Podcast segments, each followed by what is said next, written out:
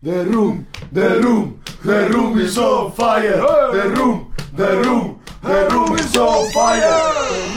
Chic, chic, chic, chic, chicos, chic, chic, chicos acá, chicos, chicos, eh, ¿pueden, pueden hacer un poco más de silencio, estoy acá en el cuartito, por favor, que no, no, no, no puedo pensar, no puedo pensar. Estoy cuartito, estoy cuartito. En el cuartito de abogado. Mira qué lindo.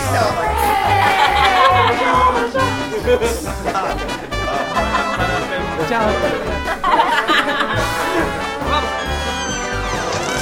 The Little Room of Bogado. Si comen fideos, tienen que sentarse lejos de la quesera. No la quiere cerca, no soporta el olor. Y si se caen sobre la mesa al descuido algunas hebras de queso rallado que se sirvió otro comensal en su plato, tiene que mirar para el costado ignorando el hecho, no darse por enterada. Pero si está derretido sobre la pizza, entonces sí lo come. Con los años va incorporando otras versiones en caliente. Si la pasta está recién sacada del fuego y el queso es fino y se derrite al contacto, entonces sí. Un tostado de jamón y queso en un bar, sí, porque la feta es delgada y se calienta pronto. Pero un sándwich frío con el queso adentro no se lo puede comer. Cuando es más grande, sí, pero que no sobresalga el queso entre el pan, que no se vea, que lo tape entero el jamón y que lo envuelva y se pierda la especificidad del sabor entre la masa y la mayonesa. El queso en una omelette, sí, porque se derrite, pero yogur no come, no puede, tampoco leche. Igual lo peor sigue siendo la quesera, no aguanta que las hebras se caigan fuera de los platos, no aguanta ese vicio de las personas que hacen lo mismo que le gustaba al padre. Con una cucharita la saborean de a poco, en porciones, antes de servir. Le sube un odio, una furia. Tiene que apretarse los dientes para no decirles cosas feas.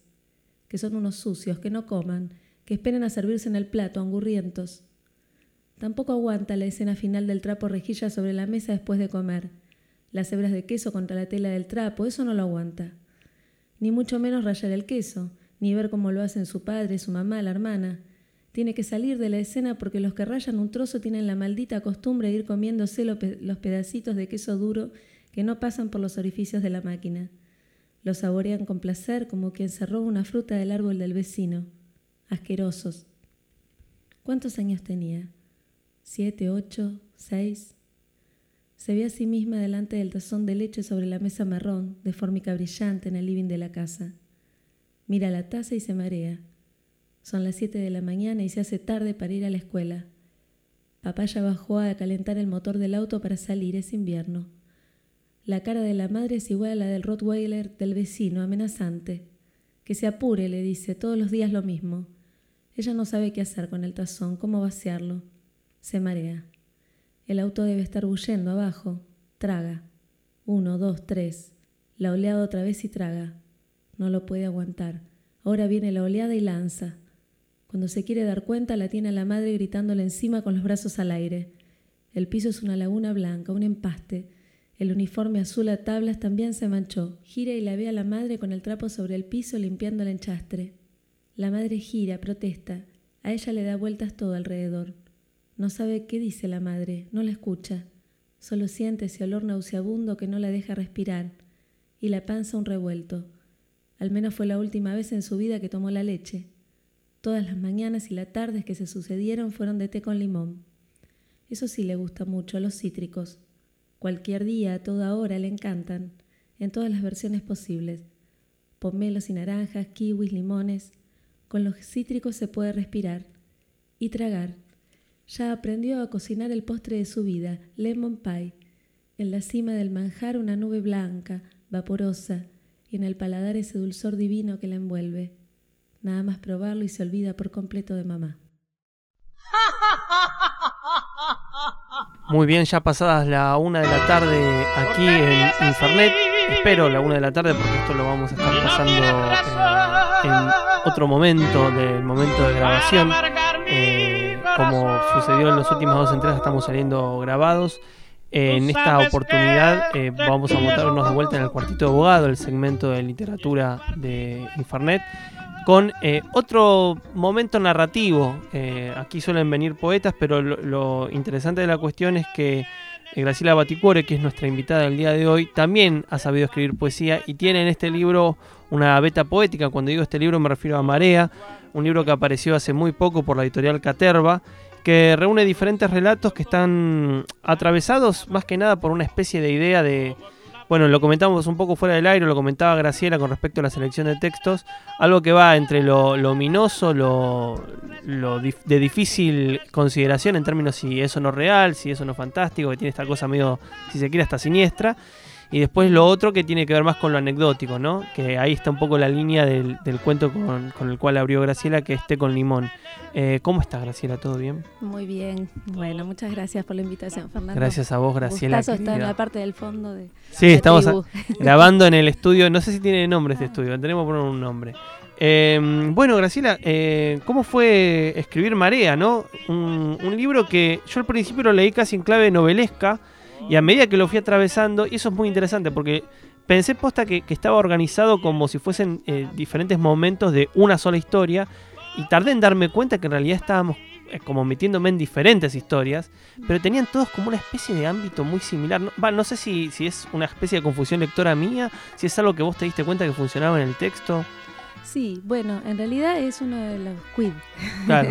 de, de la, de la cuestión, ¿no? De, de este libro. Sí, la verdad es que eh, eso que vos percibís eh, fue algo que también pasó un poco adentro mío, o también en relación con, a medida que iba escribiendo. Fueron apareciendo estos relatos que este, también tienen que ver con el otro, con otro libro, después en todo caso te comento, pero fueron apareciendo primero en forma de relatos. Yo, tam- yo también creí o te- tenía un poco al principio la sensación de que se trataba de textos independientes, pero a medida que fui avanzando y sobre todo en el proceso, digamos, mm, en el largo proceso ¿no? de, de correcciones y de trabajo ¿no? y de composición del libro, este, fue surgiendo un poco la necesidad, un poco de, de adentro hacia afuera, o sea, dentro del libro hacia afuera, de eh, darles cada vez más una, una mayor unificación.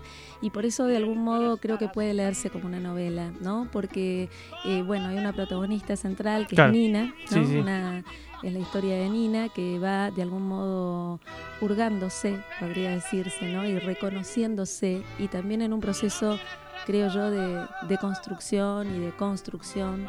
eh, eh, está a través, uno puede, puede percibir a, a lo largo de distintos, de los distintos eh, no sé, eh, mosaicos que van armando esa historia de vida de Nina, eh, que se trata de eso, ¿no? De un personaje que, que está en- atravesando algún tipo de revisión o de, de, de- de autorrevisión de su identidad, de, de construcción de la identidad, de una identidad femenina. Eh, está, creo, bastante claro por el tono también que tiene, que tiene el relato, la escritura, que va adquiriendo la escritura.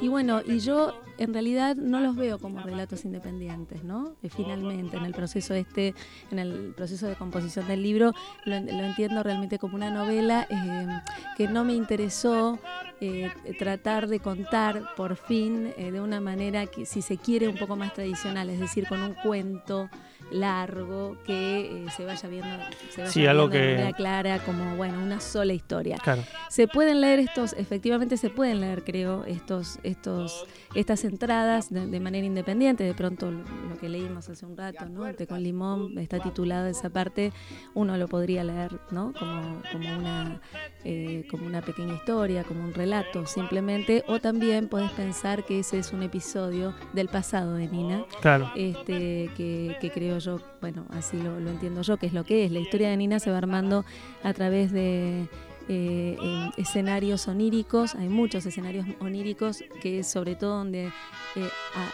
afloran o aparecen cuestiones vinculadas con lo ominoso, como, como decías vos recién, también creo sí con lo siniestro, porque dentro de esos sueños, esas, esas situaciones que aparecen a veces explícitas y a veces no, como sueños, uno puede percibir el carácter de lo real. A veces son escenas que, que tienen anclaje en la vida real, re- ¿no? en lo realista de la vida de Nina. Y bueno, algunos de esos relatos o entradas o, capítulos, podríamos decir, son, eh, tienen un peso mayor eh, en este sentido, digamos, vinculado a lo onírico, y otros en cambio son un poco más anecdóticos, ¿no? más, más digamos, no, previsibles no, digamos, sino realistas, si se quiere, ¿no? Así que bueno, de esta manera se va contando la historia como si te dijera un poco por capas, por oleajes, porque también es un, es un relato en total, una novela, creo que, que, también narra una emocionalidad, ¿no? Cuando digo que está, está narrando la historia de una identidad en construcción, en deconstrucción, alguien que mira su propia vida en presente y, en pasado, ese pasado entra sea a través de los sueños o sea a través de los recuerdos, que es otro de los eh, elementos fuertes también de- del libro, ¿no? Los recuerdos de Nina y los sueños. Esas dos cosas van tejiendo, este, digamos, van interceptando el presente, ¿no? Son el pasado y el presente de este personaje. Bueno, en el libro también se menciona, que, que es lo que me llamó mucho la atención con respecto sobre todo, porque es justo la palabra que le da título, ¿no? Que en relación a estos momentos en donde, por ejemplo, recuerda un sueño y trata de entender, no sé, por qué aparecía un teléfono celular en el sueño, o por qué aparecía una computadora, qué lugar tenía dentro de la- del sueño, o qué significaba. Estaba esta idea que, que queda muy patente en la frase, eh, no me acuerdo eh, puntualmente en, en qué parte, pero dice algo así como eh, resistir o sobrevivir en la marea de las interpretaciones, que me llamó mucho la atención, ¿no? Que precisamente, ¿por qué llamarlo marea? Porque es lo que se va sucediendo, en, eh, para decirlo de una manera medio brutal, en la vida de la protagonista, ¿no? Como que todo el tiempo está atravesando marea de interpretaciones. ¿Qué, qué interpretan los demás de ella? Por ejemplo, su madre en este cuento puntual en Té con Limón, que es lo que tenía que hacer y lo que termina siendo su individualidad. Y Sí. así en, en casi todos los relatos, ¿no? Como siempre hay temas con las interpretaciones de, de lo que pasa. Sí, así es. Porque en realidad, digamos, bueno, me surge algo ahora, ¿no? Que Sí, no, no sería lo que, lo que normalmente trataría de explicarte eh, acerca del título o por qué elegí el título y por qué el título está muy, eh, digamos, está permeando mucho a lo largo del libro. Después, por ahí, pero tengo ganas de empezar por otra, otra asociación que se me ocurre ahora, que es la asociación de la palabra marea con la palabra mirada este, que digamos en términos de sentido o etimológico por ahí no tiene nada que ver, no sé, simplemente la pongo en un campo semántico de sonidos, ¿no? La, acá hablamos de poesía también. Eh, la marea, la mirada. Eh, la mirada de Nina. Nina es alguien que mira todo el tiempo, mira en su interior, mira su vida eh, y se mira en los otros y mira y se mira a mirar, mirarla. ¿No? O mira cómo la miran y está todo el tiempo tratando de entender, entender también este, el sentido de su vida, hacia dónde quiere ir, hacia dónde va, también el sentido de las cosas ominosas, eh, ¿no? De las cosas eh, siniestras que a veces que a veces nos envuelven en la vida, creo yo, a muchos de nosotros, ¿no? Aun cuando no vivamos situaciones eh, eh, declaradamente tremendas, ¿no? Hay siempre, creo que, que- que- que convivimos con esas cosas. ¿No? Los seres Sí, humanos claro, que por supuesto. convivimos. Y este personaje, bueno, este que, que digamos que aparecen a lo largo del relato tres o cuatro referencias, la figura, una figura intensa de la madre, la figura de la madre es una figura intensa, este, bueno, los hombres en la vida de Nina, ¿no? Se habla de una separación, eh, el- la hija, este, en fin, hay, hay algunos datos. La, la novela, eh, digamos, si convenimos en qué es eso, eh, no, no da, no da explicaciones acerca de justamente eh, los elementos eh, que, biográficos, pero van apareciendo. Y el personaje, como, como te digo, sí, está, está siempre contemplando esa realidad y la describe de manera minuciosa también, ¿no? Para tratar de entender, entender lo que a veces es incomprensible, ¿no? Entender el deseo propio, entender eh, la apatía a veces también, ¿no? Hay, hay situaciones que muestran esto y, y también los sueños de Nina, en algunos casos se habla claramente, en algunos casos se explicita que son sueños y en otros no, pero uno puede ver que hay ahí como un magma de algo onírico, ¿no? Como por ejemplo en relatos como este, qué sé yo, combustión, o que por ahí después podemos leer alguno, combustión, o en tres palabras, o, o en embudo, donde aparece eh, la descripción de, es una escena donde la protagonista, secundada por la hija y otro personaje más, entran a una habitación porque escucharon un ruido y se detienen a mirar la habitación. En la habitación, digamos, posa la, la mirada sobre la cama y en la cama hay una cosa rara, ¿no? Hay varias Sí. cosas raras a lo largo de la historia, podríamos decir así, raras como los sueños, de pronto, ¿no? En el medio de una cama, iluminada por, por- por una ventana abierta, el cielo del día, eh, ¿no? En la luz del día, este, ve eh, un cuadrante, ¿no? de un art- una especie de artefacto incrustado en la cama donde eh, circula el agua, eh, una especie de, de- de cloaca que limpia, ¿no? que se lleva permanentemente el agua. No hay explicaciones, eh, sino que hay una descripción detallada, por ahí preciosista por momentos, ¿no? Me parece a mí, o hay una búsqueda, por lo menos a mí me interesa esa mirada, la mirada como, como- Claro. como, ¿no? Y ahí por ahí va, ¿no? Lo de las interpretaciones que no se terminan de de explícito, es decir, ¿no? El- no- me parece que, que no hay que dar las No, claro. al lector, sino permitir que las encuentren. ¿no? Justo te iba a decir que, bueno, el- nosotros estamos grabando esto el martes 4 y el sábado fue la presentación de- del libro ahí en, en la eh, Caburé. librería Caburé, Sí. en el México, ahí en el barrio de San Telmo. Ajá. Eh, y Gloria Peirano, digo bien el Sí, apellido, ¿no? Gloria Peirano, sí. Eh, en su texto de presentación había hablado justo de algo que a mí me llamó la atención leyendo después el libro, que ella hablaba de la, de la presencia fuerte de los sustantivos y demás, como si fuera una especie de marca contundente. Y a mí lo que me dio la sensación, leyendo los textos y demás, era que, como por lo menos otra vez impresión del lector, sentía todo lo contrario, que no había eh, nunca nada donde agarrarse, porque estabas todo el tiempo moviéndote entre sensaciones, cosas confusas, que no sabías muy bien qué es lo que estaba pasando hasta que por ahí más o menos enganchabas y, ah, esto, esto era parte de tal cosa, tal otra. Como que, eh, hablando de marea y campo semántico, yo lo, lo vincularía también con la niebla, ¿no? Es como toda una sensación Mm. muy nebulosa que hay en el libro, Mm. porque no se, sa- se sabe muy bien quién es, pero al mismo tiempo es como, no se sabe bien qué pasa. eh, o, o qué le pasa al personaje, qué siente, o inclusive qué es lo que está viviendo, si es un sueño, si es realidad, si es parte de, de algo que está recordando con, con muchísima fuerza. Eh, digo, tiene todo este carácter también medio nebuloso el libro, no sé si... Sí, sí. si- Sí, Digo, distanciándome un poco de acuerdo, Gloria. Sí, estoy de acuerdo, eh, por lo menos bastante con, con una zona que- de lo que decís, que es, se me ocurre, me vino la, a, a la mente ahora un relato que se llama La inundación, y es como si hubiera algo de eso, ¿no? Vos decís nebulosa, yo digo, Claro. bueno, como si hubiera este, todo el tiempo, como si hubiera una mediación entre, como si viéramos detrás de un vidrio esmerilado, digamos. vidrio al esmerilado, muy personaje, bien. ¿no? detrás del agua, detrás de un vidrio, detrás de como si uno pudiera seguir los movimientos, pero porque justamente creo que hay un predominio, este, como te decía, de algo que tiene que ver con esa, con, con lo onírico por un lado, como recurso, como recurso para describir a un personaje que efectivamente está, no, no diría yo en la confusión, sino eh, por eso decía en, en, en una especie de revi- como a mitad de camino de algo, ¿no? Claro. como a mitad de camino y, eh, digamos, dis- dispuesto a, a escuchar la propi- los propios tonos, la emocionalidad. Hay también un carácter fuertemente intimista en el texto, ¿no? Y también hay, por momentos, cierto lirismo, diría yo, ¿no?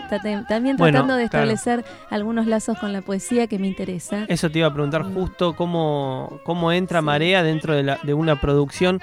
Eh, para, para aquellos que no han podido eh, revisar la obra de Graciela, Graciela Baticuori eh, ha escrito poesía, Mm. también ha, ha publicado muchos libros de investigación ref- referidos más que nada a literatura argentina, pero bueno, son como dos ramas por las cuales más que nada ella es identificada. De repente la salida de un libro que no sé si sentís que escapa o no un poco al registro de lo que venís escribiendo, Sí. ¿cómo vinculás esas dos ramas de escritura, no la poesía y la investigación, con algo que de una u otra manera tiene que ver con la narrativa? Obviamente, Sí, cargada de lirismo y fuertemente supuesto, poética, te sí, diría, sí, pero sí. narrativa al fin. Sí, bueno, eso es una pregunta, digamos, para mí en lo personal, o sea, en, en el sesgo biográfico es una pregunta clave la que me haces, ¿no? Porque de hecho yo misma me la hice. Ah, mira. Este, en el sentido de que cuando empecé a escribir, eh, o mejor dicho, cuando empecé a publicar poesía hace unos años atrás, eh, eh, primer libro fue, bueno, primer libro que publiqué en una editorial fue Sol de Enero, después vino La Noche, El Fin de la Noche, y bueno, y ahora sale Marea. eh, eh, hay otras cosas de narrativa que están ahí esperando también, y, y- y me costó mucho eh, en lo personal, ¿no? Hablo un poco más en lo personal, me costó mucho llegar a entender que no estaban separadas todas esas cosas. Y ni siquiera todo esto estaba separado de lo que yo había hecho antes y sigo haciendo, de hecho, este, en el terreno de la crítica, del ensayo. Digamos, yo trabajé durante, bueno, toda mi vida, podría decir, eh, adulta o bueno, hace 30 años que, hago investigación, que bueno, me, formé em, en la facultad, ¿no? en la mitad de la cátedra, de cátedras, escribo ensayo, hice investigación y mis, mis trabajos de investigación tienen que ver en su, digamos, aunque trabajo dentro del marco de la literatura argentina, básicamente trabajé sobre mujeres escritoras y lectoras, ¿no? Sobre lo femenino dentro de, eh, digamos, eh, vinculación con la escritura, ¿no? Ser escritora, ser lectora en el siglo XIX en Argentina.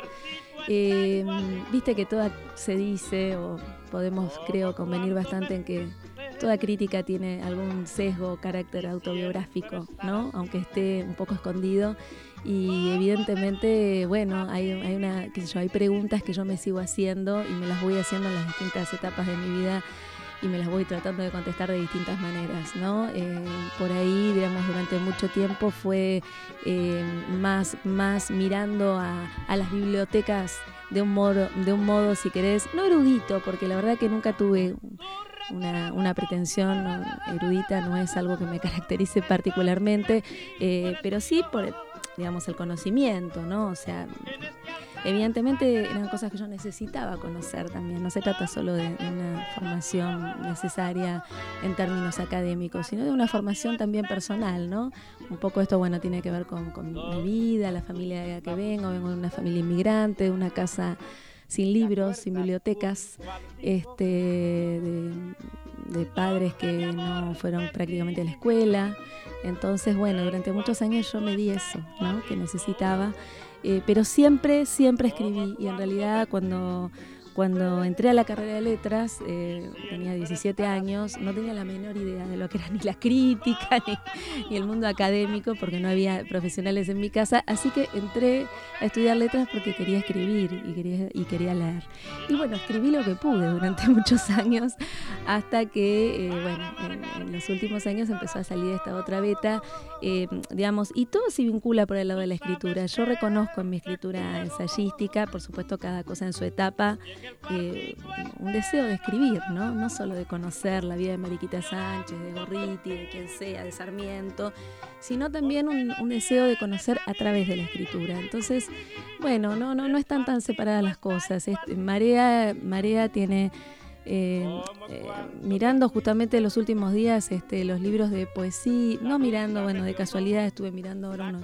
Cada, cuando releo algo me encuentro incluso con una me, encontré muchas veces con la palabra marea dentro del último libro, ¿no? De El fin de la noche, no muchas veces, pero la, reencontré y la reencontré dentro de la misma resonancia temática, argumentativa, aunque en otro código, si querés, ¿no? no narrativo, sino lírico. Claro, sí.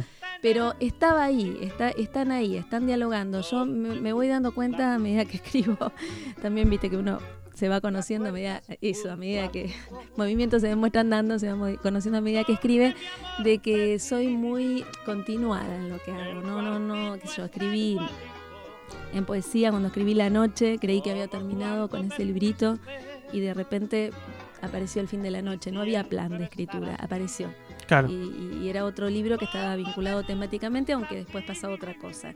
Y Marea trae, por supuesto, otra cosa, pero también es la continuidad de otro libro que espero salga después, que es otro, otra, otra novela, que tiene título ya, que se llama La Caracola y que en realidad la escribí antes. Claro. Y que está también en el mundo. Por, por una circunstancia salió primero mm. este y quedó Sí, exacto, pero, pero este es posterior y Nina está también en ese libro, ¿no? Ah, ok. Es el mismo personaje. Es el mismo personaje. Y, y, no, nos y ahora estoy escribiendo también, sí, un un libro que creo, en realidad yo creo que María va a ser parte de una, de una trilogía. Claro. Este, bueno, creo lo es, ¿no? Aunque no importa que no se hayan publicado todavía los otros libros, está dentro de mi, eh, de lo que estoy trabajando, ¿no? El título Marea igual. Bueno, eh, vamos al título. Claro, sí, imagino que también lo has pensado, va, no mm, sé, en relación al contexto. Sí, eh, bueno, Marea para mí es una, es una imagen, es una imagen que me remite a un, si querés, sobre todo al, oleaje, al movimiento sobre el, ¿no? El, subir y el bajar de las aguas para mí es equiparable a las emociones, ¿no?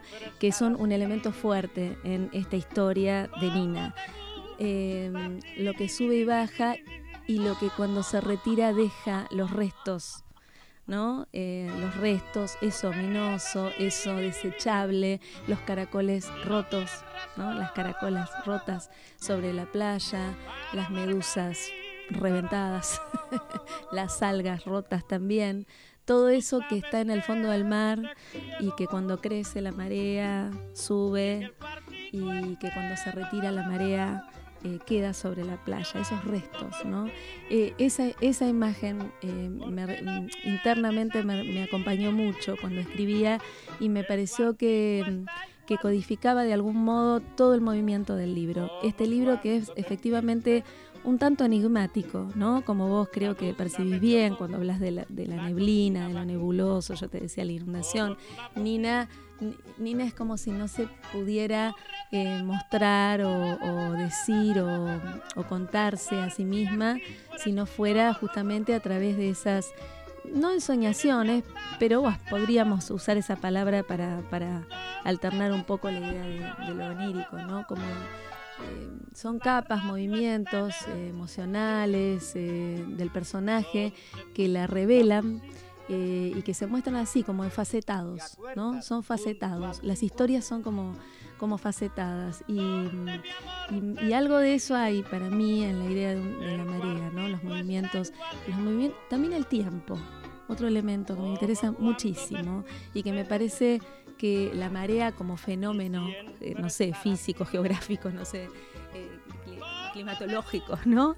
Este, de algún modo condensa el tiempo eh, en la vida, ¿no? El tiempo que cambia las cosas, el tiempo que muestra los hechos de un modo distinto, a veces a un mismo personaje.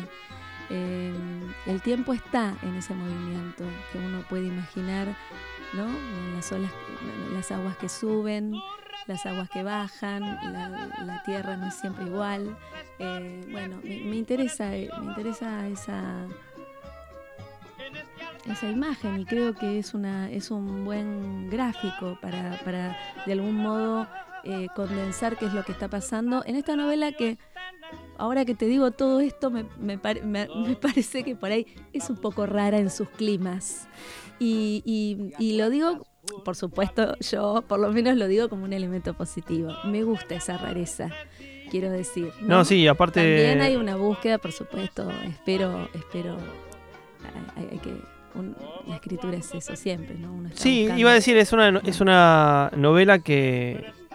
Bueno, ahora vuelvo al término novela. Yo lo había desechado y ahora lo recupero de vuelta, como los movimientos de la marea pero es, eh, es una obra que está fuertemente atravesada por la práctica de la escritura.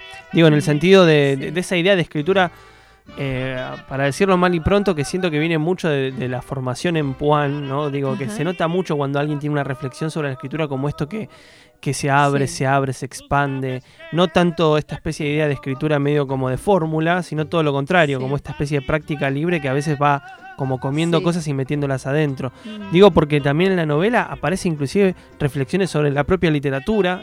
Sí. Eh, aparece Sarmiento. Yo ahí es como que sentí que, que me pareció un gesto buenísimo, ¿no? Porque ah. estaba ahí metiéndose la, la Graciela Baticuore, que por ello conocías de otro lado, pero en, narrativa. yo, también, vos sabés que cuando apareció ese eh, cuando apareció eso en, la escritura, eh, le tuve un poco de miedo, ¿no? En el proceso de escritura, en el sentido de que yo no quería que se me mezclara, ¿no? No, entiendo, sí, sí. Eh, pero, pero bueno, en, la verdad, creo también que, se resolvió muy bien, que, quedó, que queda bien ahí. Bueno, también aclaremos acá para los que no leyeron la novela que este, Nina es actriz, ¿no es cierto? Y entonces está audicionando en ese momento, en un momento donde está, en una audición y entonces pela ahí este, un libro que tiene en la cartera y hace y compone un personaje y, digamos vinculado a recuerdos de provincia, la madre de Sarmiento, bueno, y aparecen ahí, de pronto aparece el siglo XIX, este eh, y bueno, no, nada. E, eso por un lado, ¿no? Estoy, estoy retomando ahora lo que vos decís. Lo otro que eh, ahora mientras te escuchaba pensaba, traté o trato, o, por lo menos, eh, sí, trato de que, de que todo lo que hace, por lo menos a mi formación como escritora y como, como escritora, digamos, en cualquier género, pero sobre todo en estos casos, esté presente sin prejuicios, pero... Eh, eh, no quiero que la novela es- o, o- o la literatura propiamente dicha sea tenga un carácter poenesco en el sentido que decías No, claro, sí, sí. o que tenga un carácter, o sea, no quiero hacer crítica literaria cuando, particularmente cuando estoy escribiendo un texto, qué sé yo, de carácter ficcional o, este, o lírico. Quiero que sea sobre todo eh, potente en ese punto, ¿no? Claro, sí, sí. Eh, que, eh, que- que eso, que tenga, que tenga un- que, que- que pueda interceptar a otro, que por supuesto, digamos, también, como todos los libros, tienen, creo yo, un plano sensible, podríamos llamarlo así, y no todos los libros son, libros son para todos los lectores, porque también los lectores tienen eh, ¿no? Eh, ciertas preferencias Sí, claro. ¿no? y ciertas sensibilidades, y entonces hay tonos. Este, y bueno, nada, y este, este libro, bueno, tiene un carácter, creo yo, eh, tiene un tono, me parece, bastante intimista, que es algo que a mí me, me gusta, me interesa mucho en este momento, ¿no? Eh, tanto que, que también, bueno, estoy ahora tra- trabajando un poco el tema de- en, otros, en otros planos, ¿no? Por ahí leyendo cosas sobre la intimidad, este, trabajando un poco en algunos ensayos. Eh, trato, trato a esta altura, y es un desafío para mí, de no separar, sino de integrar, tampoco de empastar, ¿no? Ni de, No, ni de rejuntar, ¿no? No, no creo que sea ninguna, no sea, no es necesario. Una novela es una novela, y, este, pero bueno, la novela moderna tiene estas cosas también, y esto va más allá de, de la formación por ahí en un ambiente, ¿no? De nuestra formación que, que viene un poquito de la academia, digamos, la novela moderna eh, reflexiona también sobre los procedimientos, eh, sin llegar a ser como justamente decía Gloria el otro día, metatextual, ¿no? Que es algo que a mí tampoco me interesa eso, ¿no? Me interesa, me interesa la reflexión en el plano de lo anecdótico, ¿no? Me interesa como de pronto Nina es un personaje que observa e interpreta y quiere, quiere mirar, interpretar su propia interioridad, su vida, su lugar, su lugar y su, su, su estar en el mundo. Este, pero el sentido de todo esto tiene que ver con esa identidad en, en crisis probablemente y en transformación, porque yo creo que hay, es, hay algo de eso en este, en este libro, sobre todo porque bueno, lo estoy pensando en el marco, como te decía, de esa trilogía y antes está, este, bueno, hay, hay una especie de precuela, podríamos decir así, de Marea en la Caracola, eh, que por ahí explicita un poco más anecdóticamente algunas de las cuestiones que aparecen acá. Eh, Nina en la Caracola hay toda una primera parte que es este digamos eh, que tiene que ver con justamente el pasado de Nina, la infancia, eh, no de un modo onírico, sino digamos eh, bueno, más, más tradicional si querés contado. Y después hay otras zonas, hay un diario ¿no? que ca- captura el presente y hay y se cierra con una zona de relatos que, que ya entran dentro de la resonancia de marea, porque en realidad Nina está pensando, está justamente en una eh, especie de exploración de, de- momento de transformación y quiere escribir, ¿no? Y quiere ser escritora. Y entonces empieza a probar esas escrituras en distintos formatos, ¿no? Eh, el relato del pasado, el diario y los relatos que son los que este, eh, se empiezan allá y se continúan acá, ¿no? Así que bueno, es, es como bastante exploratoria la cosa, ¿no? Probablemente en una suerte de eco también de mi propia experiencia personal, ¿no? Que estoy explorando una, la, la escritura, ¿no? Eh, o, o, eh, me, me gusta probar, te diría, probar formas de escritura. Sobre todo me gusta escribir. Ah, Eso es lo mejor. Eh, eh, les recordamos entonces que pueden ya conseguir en las diferentes librerías por Editorial Caterva Marea de Graciela Baticuore.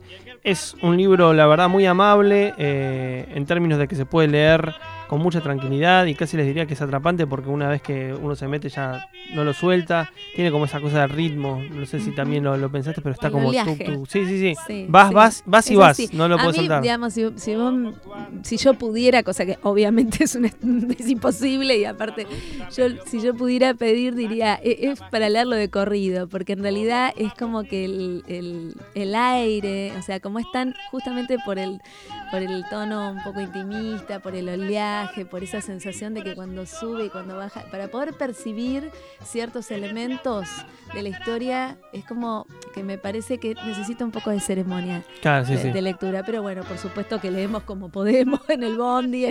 sí, claro, claro. cuando podemos, como podemos, pero bueno, se puede leer también por entradas en esos facetados, ¿no? Entrar y salir al libro también. Graciela, ¿te parece que nos vayamos con otro momento de, las mareas? Las mareas de marea. Sí, el que quieras vos.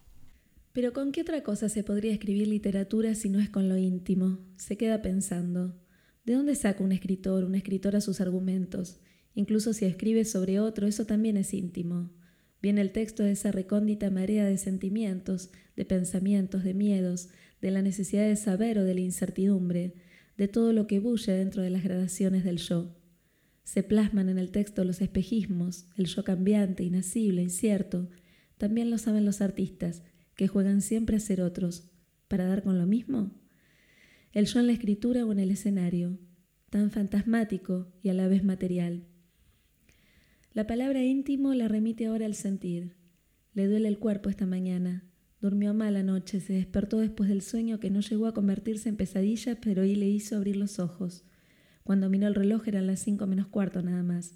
Enseguida se dio cuenta de que tenía el temple alterado y el cuerpo dolorido otra vez. Pero siento, se dijo, siento el cuerpo. Estoy viva, aunque duela. Cuando era chica lo vio llorar a su papá, varias veces. Después de pelear con la madre se iba al fondo de la casa o abajo para llorar a solas, sin que nadie supiera. También lloraba el padre cuando se acordaba de su infancia en el pueblo, de la madre, del campo donde creció. Y lloraba en los casamientos, frente al altar, ya fueran los novios conocidos o completos desconocidos, el padre lloraba igual. Si, por ejemplo, llegaban temprano a la iglesia y les tocaba presenciar otro casamiento mientras esperaban al, al que habían ido a ver, entonces ya ocurría. En medio de la ceremonia, la cara del padre se iba descomponiendo de a poco, o recomponiendo. De repente empezaba a practicar ante la vista de todos esa gimnasia de la expresión contenida, el forcejeo y los intentos de sostener un rictus neutro, como si consiguiera montar sobre el rostro un andamio invisible. Las mejillas tensas, la boca tiesa, la emoción reprimida, tenía que hacer equilibrio el hombre para disimular lo evidente. Las lágrimas que no fueran a rodar por las mejillas. El padre no se permitía mostrar el sentimiento, ahora lo comprende. Y fue así que aprendió ella también a contener las emociones cuando son intensas. La madre, en cambio, era impúdica en todo, excesiva. Que no se vea el sentir, que no se sepa lo que guarda detrás de la apariencia un rostro. Eso le enseñó sin, sin decirlo su papá. Con el deseo le sucede otro tanto. Aprendió a disimular la pasión, que no se note a simple vista todo lo que es capaz de desear. Y en el sexo prefiere la, la motivación del pudor, hacerse desear y que regrese en la mirada del otro el anhelo Así el fuego se enciende en un intercambio mutuo y sutil, desenfrenado pero lento. Es la intermitencia lo que es erótico. Lo leyó por ahí y enseguida entendió. Después, en todas las demás cosas de la vida es igual. Por ejemplo, si quiere obtener el, el, protagónico en la audición, prefiere que no se note mucho. No le gusta ostentar el deseo frente a otros, ponerse en evidencia, manifestar que ella quiere que le den el papel a toda costa, ser la elegida entre muchas, exhibirlo le resulta casi obsceno. Mejor se lo deja a los otros, que muestren su ambición, ella prefiere sosegarla, incluso a riesgo de perder la partida si hay que lidiar. En tal caso volverá sobre sus pasos sigilosa, hará mutis por el foro sin quejarse demasiado porque llorar está mal. Es una exageración pensar en sí misma sin que le importen las compañeras, el derecho de las otras a ganar un lugar que ella ansía. Eso también está mal. Y su propio deseo manifiesto de conseguir un protagónico sería casi, casi un berretín narcisista. Hace falta en la vida ser ubicado, dejar pasar en la fila al de al lado si empuja, ser discreta y nunca pedir el, perder el pudor. Lo íntimo es algo velado, interno, vedado, algo que conviene guardarse dentro de una, que no se vea, eso supone ella, o al menos eso aprendió de su papá, que nació como M bajo el signo de Leo. Pero M es procaz, desinhibido, le gusta desnudar el deseo y por eso la incita patear el tablero. Se lo dijo ayer mismo a la astróloga. Por ejemplo, colgar en el Facebook ese texto que escribió acerca del sueño. Cree que sería un escándalo. La mujer atisbó una sonrisa al escucharla y la cara completa se le transformó. ¿Cuánto hace que lo estamos esperando? fue todo lo que contestó. Lo íntimo, lo privado, lo público. Sueña mucho estos días. Primero el celular, la arena, el tapado, ahora la computadora. Todo en continuidad. Escribe, lee, relee lo escrito. Se buscan las palabras. Se quita de a una las máscaras. A ratos le parece que se encuentra, por fin, a sí misma.